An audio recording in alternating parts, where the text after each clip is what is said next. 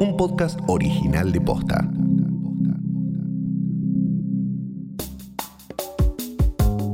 Los docentes vuelven a estar en la agenda política por las declaraciones de la ministra de Educación porteña Soledad Acuña.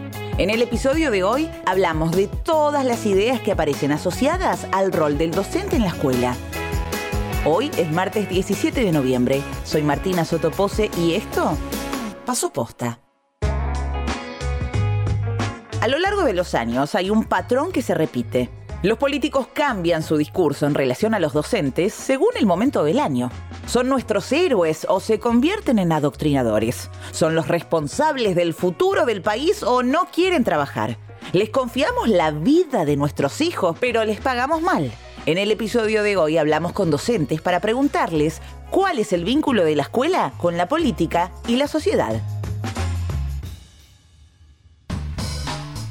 ¿Qué nociones aparecen en el discurso político sobre quienes llevan a cabo la docencia? Sobre la docencia aparecen conceptos bien contradictorios. Melina de Micheli es profesora en distintos institutos de formación docente de la ciudad de Buenos Aires. Parte tiene que ver con aquel mandato fundacional que inauguró una docencia asociada al apostolado, al rol del funcionario público, a la vocación, a la maestra como la segunda mamá. Un perfil que se construye bien alejado eh, del, del rol de trabajador y de trabajadora. Si es una tarea que se hace por amor y por vocación, como puede ser que la docencia reclame por un salario o por condiciones de trabajo dignas me parece que se oscila efectivamente entre esta mirada de una mirada muy romántica y vocacionalista del docente que hace lo que hace solo por pura vocación y cuando eso no es así directamente cuando el docente se asume como un asalariado ahí se pasa así a un tono de, de una crítica furibunda Manuel Becerra es docente en secundaria, formación docente y universidades públicas.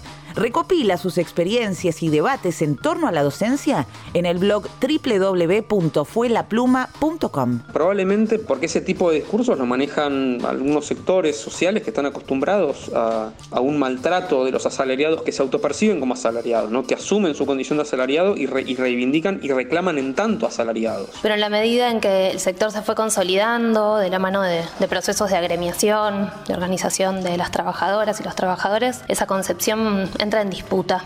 Para amplios sectores de la sociedad, la escuela significa un espacio de disputa de sentidos, un ámbito más en el que se pueden generar transformaciones, hacer crecer el pensamiento crítico, donde se pueden construir eh, lazos solidarios, comunitarios. Me parece que ahí está el problema, ¿no? toda reivindicación del asalariado como tal es condenada y los docentes, yo creo que durante los últimos 40, 50 años eso fue avanzando, ¿no es cierto? Cada vez nos percibimos más como trabajadores, más allá del amor que tengamos por nuestro trabajo.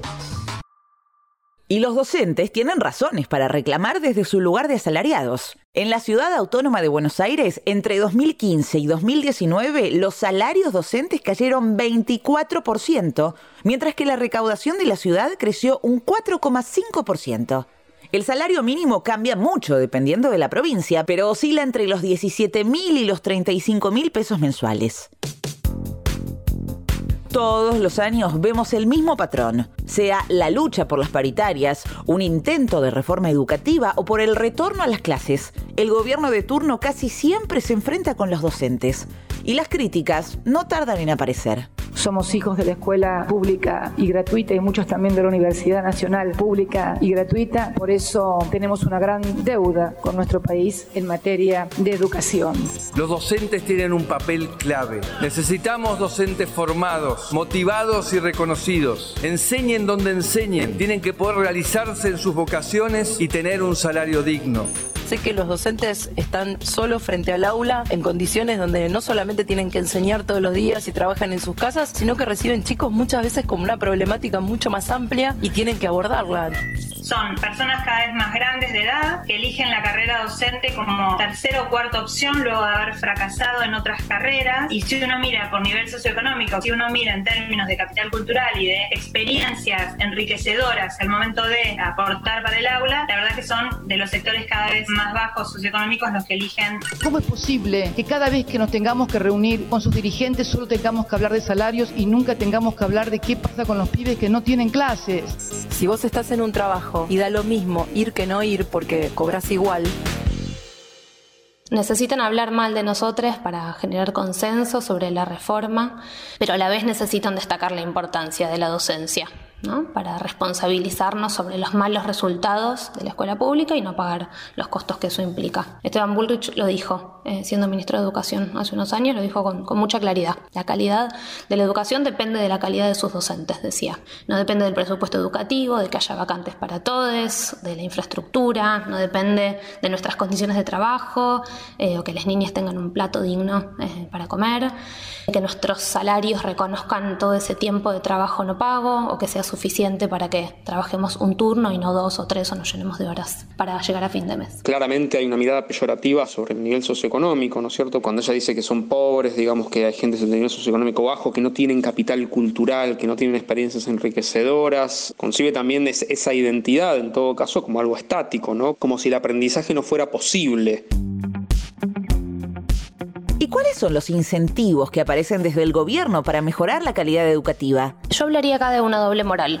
El trabajo sistemático y se basa en una estrategia que no inventaron acá da cuenta de una estrategia de intervención que es eh, útil para trabajar y para instalar la reforma educativa, recortarnos derechos como trabajadores, eh, hacer crecer las exigencias hacia el sector, intensificar nuestros tiempos de trabajo, generar modificaciones a la carrera docente.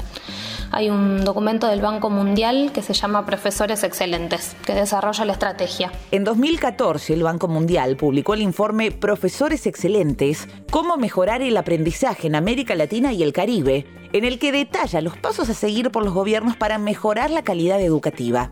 Entre ellos aparecen frases como los líderes políticos pueden establecer alianzas eficaces a favor de la reforma entre directivos de empresas y la sociedad civil mediante campañas de comunicación que muestren de manera convincente las falacias actuales del sistema educativo.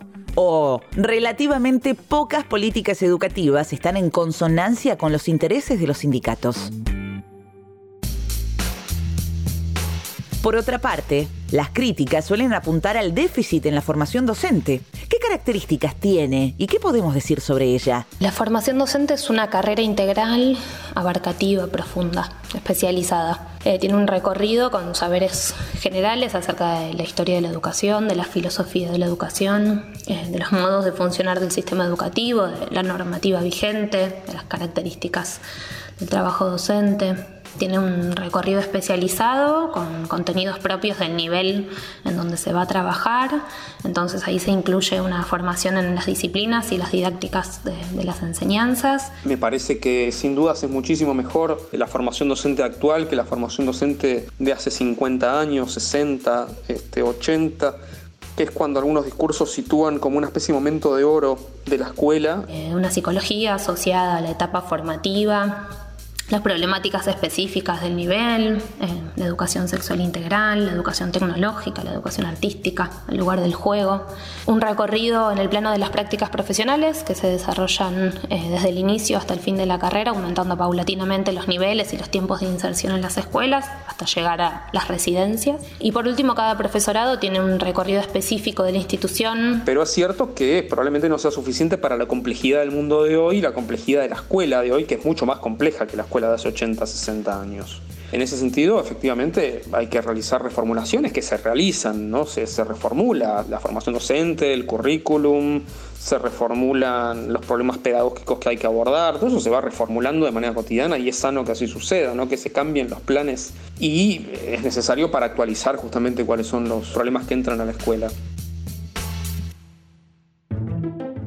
La construcción de una buena educación es colectiva y para avanzar es necesario considerar la tarea que los docentes llevan adelante a diario, muchas veces en condiciones que distan de ser óptimas. Para muchas familias la escuela es, un lugar, un, lugar con mayúscula. Es a donde una mamá va a consultar qué puede hacer porque su hijo más grande tiene un problema en el trabajo, es donde un papá va a contar que hay alguien en la familia que se enfermó. Y es donde las niñas comparten sus miedos, sus deseos más profundos. Y es donde los docentes encontramos compañerismo, solidaridad.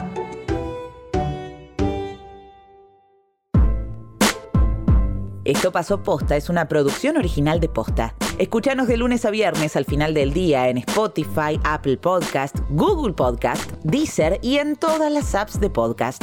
Si te gustó este episodio, compartilo con alguien a quien creas que le puede interesar. Y si nos escuchás en Apple Podcast, te invitamos a que nos dejes una reseña. Nos suma muchísimo para que más gente nos descubra. Búscanos en Instagram y en Twitter, somos arroba postafm. En la producción estuvieron Galia Moldavsky y Fede Ferreira. Nuestro editor es Leo Fernández. En la dirección general, Luciano Banchero y Diego del Agostino. Soy Martina Sotopose y esto pasó posta.